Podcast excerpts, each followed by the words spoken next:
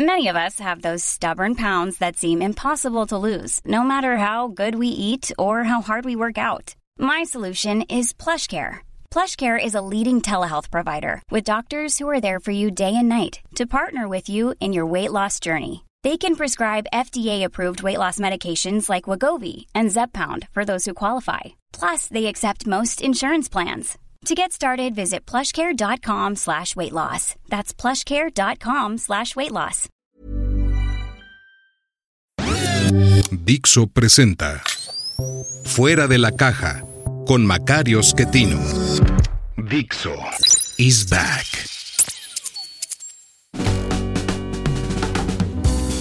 Bienvenidos. Esto es Fuera de la caja. Yo soy Macario Schettino y le agradezco mucho que me escuche en esta revisión de lo ocurrido en la semana que terminó el 4 de febrero. Yo estoy grabando para usted el día 5 para ver si esperaba a las reformas que va a anunciar el eh, habitante de Palacio, pero mejor las platicamos después.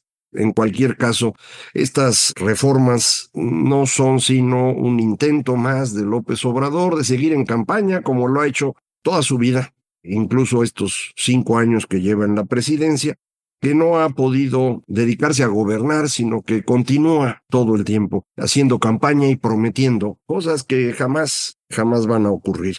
Antes de entrar con un poco de detalle a lo ocurrido en la semana, me enteré que si usted me está viendo por YouTube de anuncios, algunos de los anuncios son precisamente de estas grandes oportunidades de inversión que eh, había yo comentado con usted. Son fraudes, esa es mi interpretación. Cualquier inversión que le ofrezcan a usted que tenga un rendimiento superior a lo que dan los CETES debe ser un fraude o es una inversión que trae un riesgo. Si usted es claro del riesgo, pues es una inversión que vale la pena considerar. Puede ganar más, pero está arriesgando su capital. Si le dicen que va a ganar más y no le dicen que está arriesgando su capital, lo van a defraudar.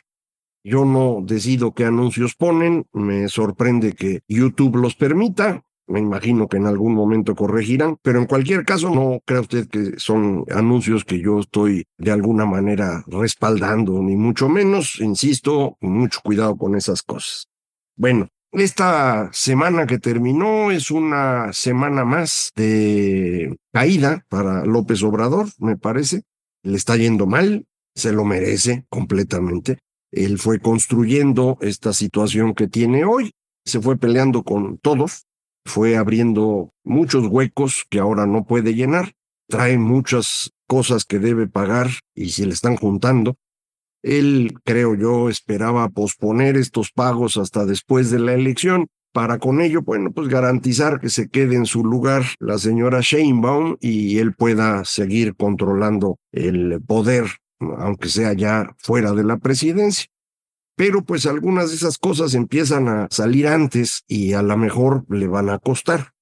No lo sabemos todavía con certeza, pero yo sí percibo que las olas ahora van en la dirección opuesta, que todo esto que siempre cosechaba él y su gran fortuna, por ejemplo, con la pandemia que le cayó como anillo al dedo, le permitió posponer dos años la situación económica que vamos a vivir la crisis fiscal en la que ya estamos y que nos va a costar muchísimo dinero, pues no tuvo que pagarla él, la va a pagar el que siga y eso pues le da ventaja, por eso le caía como anillo al dedo. Fue suficientemente hábil para lograr que los mexicanos creyeran que la pandemia venía de fuera, pero las vacunas se las daba él. Creo que eso es algo pues que no tiene nombre, es una gran mezquindad, pero pues así es él, ¿no? Entonces no hay nada que deba sorprendernos en ello. Por eso quería que el ejército distribuyera y por eso lo hacía todo alrededor de él. Por eso las conferencias continuas en las que aparecía el criminal de López Gatel. Y bueno, pues alcanzó a cosechar de ahí. El inicio, poquito antes de que empezara realmente la pandemia en México, ya venía cayendo su popularidad logró recuperarse con ello, pospuso la situación económica, como le digo, y esto pues fue una gran suerte y yo creo que pensó que esa suerte iba a continuar y le ha ido jugando a esto. Desafortunadamente para él, las cosas no han salido como él esperaba y empiezan a aparecer datos, información que confirma que estamos viviendo el sexenio más corrupto y más inseguro en toda la historia. Y que muy probablemente ambas cosas son resultado de él.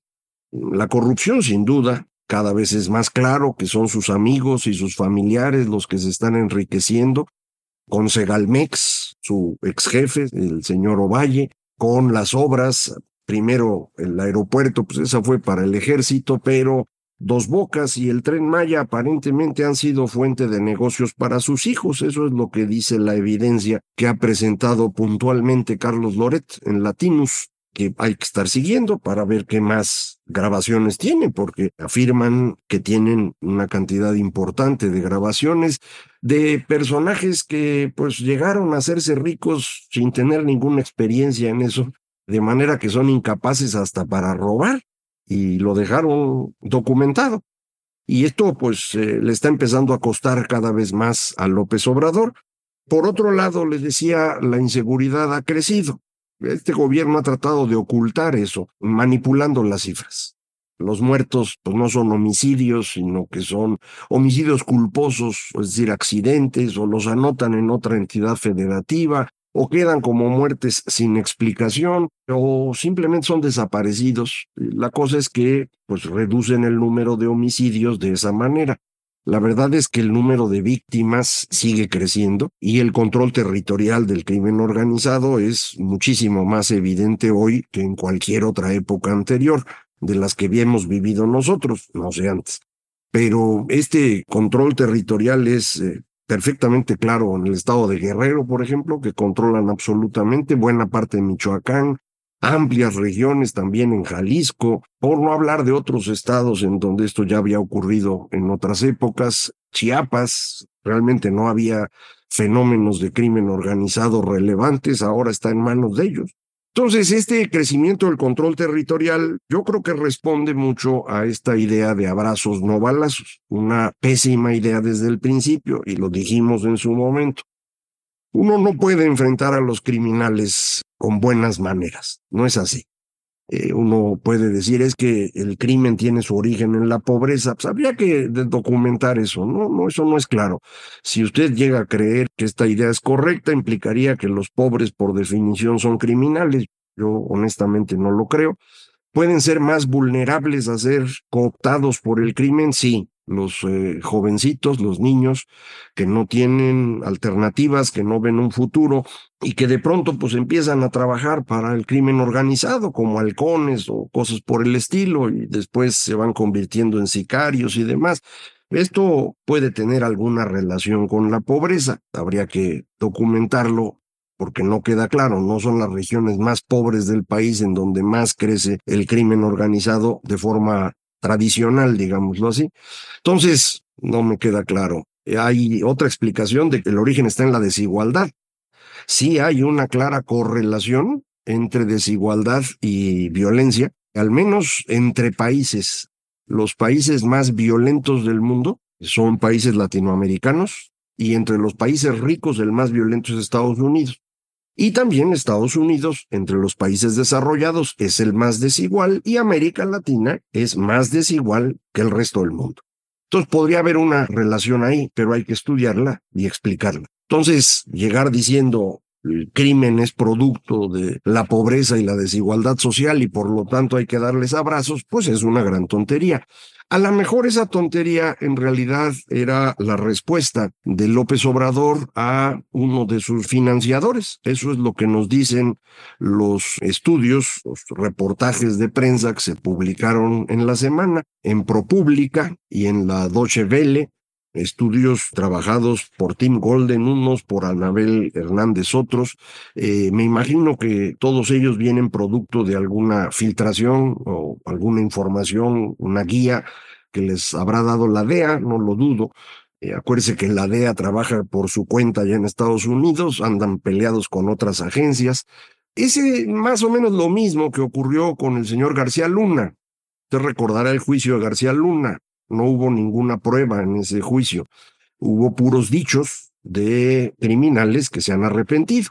Unos de esos son los mismos que aparecen en estos reportajes. Así que el caso de García Luna es idéntico al de López Obrador. O acepta los dos o rechaza los dos. Usted decidirá. En principio parece una información que habría que considerar porque pues seguimos sin saber de qué vivió López Obrador buena parte del tiempo que estuvo siendo candidato a la presidencia. Antes de 2006 pues era jefe de gobierno y ahí ganaba un sueldito que no es malo, pero tampoco es espectacular. ¿eh? Ya después de eso, no tenía chamba, eh, estuvo colocando a su gente en las delegaciones. Eh, ¿Se acuerda usted del gabinete este que construyó, el gabinete legítimo, le decía?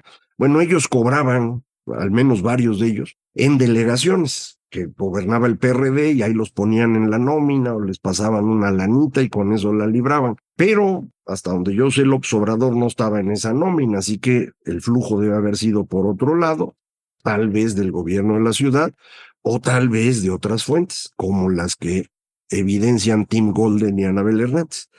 Si esto es así, pues quedaría más claro por qué el abrazos no balazos, por qué los viajes continuos a Badiraguato, que no tienen explicación alguna, el por qué es ir a saludar a la mamá del Chapo o liberar al hijo, que te recordará, lo soltaron porque dijo que salía información de los hijos de no sé quién. Eh, bueno, pues es un menjurje bastante pesado que creo que le va a dañar al obsobrador porque le va a quitar frente a grandes grupos esta imagen de honesto que él construyó. Yo insisto, no es honesto, es un mentiroso, es un farsante, es un traidor. Que no se queda él con dinero, yo coincido, él no se queda con dinero, sí lo aprovecha y sí lo disfruta, o sea, si tiene buena ropa, si tenía buenos coches, si tenía sus viajes organizados, y eso pues cuesta. Y ese dinero no se lo quedó él, pero lo usó. Entonces, pues creo que esta imagen de honestidad habría que irla limpiando cuando quita uno esa imagen de honestidad, empieza uno a decir, ah, pues entonces a lo mejor de veras los hijos están en este negocio y nos están saqueando en dos bocas y el tren Maya. Y entonces dice uno, ah, pues a lo mejor para eso los hicieron, dos bocas y el tren Maya. Porque si analiza usted, no tenía sentido hacer dos bocas, eso también lo dijimos en su momento. Les dijimos, compren las refinerías en Texas. En ese momento estaban libres, había disponibles salían bien baratas y le hubieran permitido a Pemex de inmediato producir gasolina sin los costos de su sindicato, que es el problema que traemos con las seis refinerías del sistema. Pero no, quisieron hacer dos bocas y nos costó, ya sabe usted, 25 mil millones de dólares, eso esperamos que haya costado. Y bueno, pues una parte debe haber caído en buenos bolsillos. Haz obra, que algo sobra, dice el famoso refrán mexicano. Lo mismo con el tren Maya, que no tiene ninguna utilidad, ¿no? Eh, eso ya creo que está claro. Hay quien lo ha ido a visitar, viajan porque pues es la novedad, pero es un viaje que no es muy cómodo, que no realmente te ayuda en nada, está mejor el autobús, entonces pues no tiene sentido. Y la parte de regreso desde Cancún hasta Campeche, esa parte es la que ha dañado seriamente el ambiente en un entorno que es particularmente vulnerable, es muy frágil ese espacio. Recuerde usted, no hay ríos en Yucatán, en la península me refiero.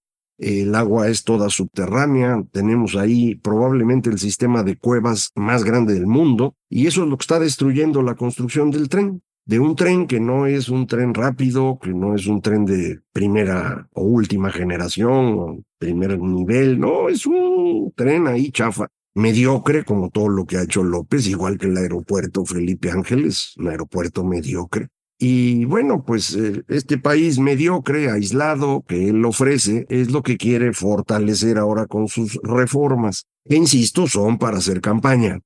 También esta semana, por cierto, semana que terminó, le tumbaron su reforma eléctrica. Esa reforma eléctrica, recuerda usted, del 2021, en donde eh, lo que buscaban era, pues, darle todo el poder a la Comisión Federal y acabar con la competencia privada. Era una reforma inconstitucional. El lacayo Saldívar, que entonces presidía la Corte, manipuló la forma de votación para que no se alcanzaran los ocho votos necesarios para demostrar la inconstitucionalidad de la ley. Sí hubo siete, y entonces esos siete garantizaban que cualquier amparo iba a tener éxito. estos amparos empezaron a procesarse y llegó un momento en el que la Corte dijo, a ver, juntemos esto y analicemos en conjunto. Juntan, analizan y dicen, pues no, hombre, esto es inconstitucional y ahí van los ocho votos y va para atrás. Pues hicieron su berrinche, obviamente, en el gobierno y ahora me imagino que a lo mejor hoy mismo vuelven a poner esta reforma o una reforma todavía más poderosa para acabar con la competencia en el sector eléctrico hay reformas, dicen, que vendrán para acabar con los organismos autónomos, para que la Corte deje de tener poder, es decir, para concentrar todo en el presidente. Esto no sirve, esto no es una buena idea, esto es muy peligroso. Para poder hacer eso, va a incluirse entre las reformas la idea de que los mexicanos van a pensionarse con el 100% de su último sueldo y que eso lo va a pagar el gobierno. Los partidos de oposición hicieron bien en decir, hombre, qué buena idea, vamos a discutirla. Y como dice el procedimiento, que Hacienda nos demuestre que hay los recursos para ello, es decir, la suficiencia presupuestal. Con eso, creo yo, se anula esta discusión. Hacienda va a tener que ir y va a tener que decir, miren, sí, esto va a costar dos puntos del PIB, estimaba Citibanamex, a lo mejor tres, cada año. Y en este año traemos un déficit de cinco puntos del PIB, le va usted a sumar dos o tres, hombre, es imposible. Entonces, creo que ahí se puede destruir esto. Muchas personas se enojaron al ver que el, PRI, creo que fue el primero que dijo, sí, estamos de acuerdo con la reforma. Dijeron, ya ven, ya nos traicionaron. No, la política requiere este tipo de trabajo, ¿no? Es decir, un poco como el judo. Usemos la fuerza del contrincante para derrotarlo. Dice López que él quiere esta reforma, y beneficia a la gente, que la beneficie, que nos demuestre que hay el dinero. Y en esa demostración todo se va a aclarar. Así va a ser esto. Vamos a estar en estas discusiones. Creo yo que López Obrador está cada vez más aislado, cada vez más obligado a pagar deudas y faltan cuatro meses completitos. Entonces, no sé si va a alcanzar a llegar en buenas condiciones. Conforme se le complique, estará actuando de manera cada vez más peligrosa.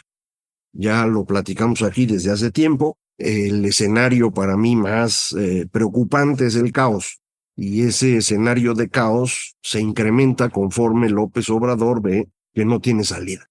Entonces, eh, váyase usted preparando porque vamos a ir teniendo esta presión constante y muy probablemente acabemos en una situación caótica. Eh, ¿Cómo la enfrentamos? Pues cuando entendamos mejor cómo va a ser, será más fácil encontrarle salida. De momento no se me angustie. Ahorita lo único primero que hay que hacer es el 18 de febrero. Hay que manifestarse públicamente para defender a esa Suprema Corte de Justicia y a esa Constitución que todavía nos permiten tener un país con algo de derechos. Entonces, primero defendemos eso. Y después hay que votar. Y a lo mejor después de eso hay que defender el voto, o a lo mejor antes de eso va a tener que eh, pelear para poder votar. Lo vemos con calma.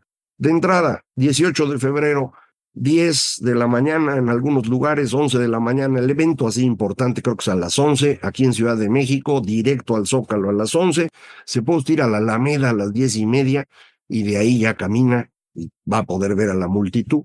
Eh, y en cada ciudad en donde los estén convocando, no tengo la lista, la voy a estar explicando aquí, eh, pero hay que ir. Necesitamos hacer esto para demostrar que sí queremos una constitución y una Suprema Corte que la defienda. Después platicamos lo que sigue. Total, aquí seguimos en fuera de la caja. Muchísimas gracias.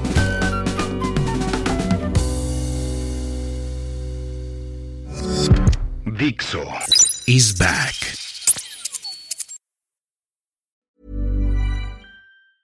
¿Te preocupas por tu familia? Entonces, ¿por qué darles solo huevos ordinarios cuando pueden disfrutar de lo mejor? Eggland's Best, los únicos huevos con ese delicioso sabor fresco de granja, además de la mejor nutrición, como 6 veces más vitamina D, 10 veces más vitamina E y 25% menos de grasa saturada que los huevos regulares, además de muchos otros nutrientes importantes. Así que, dales los mejores huevos. Eggland's Best, mejor sabor, mejor nutrición, mejores huevos.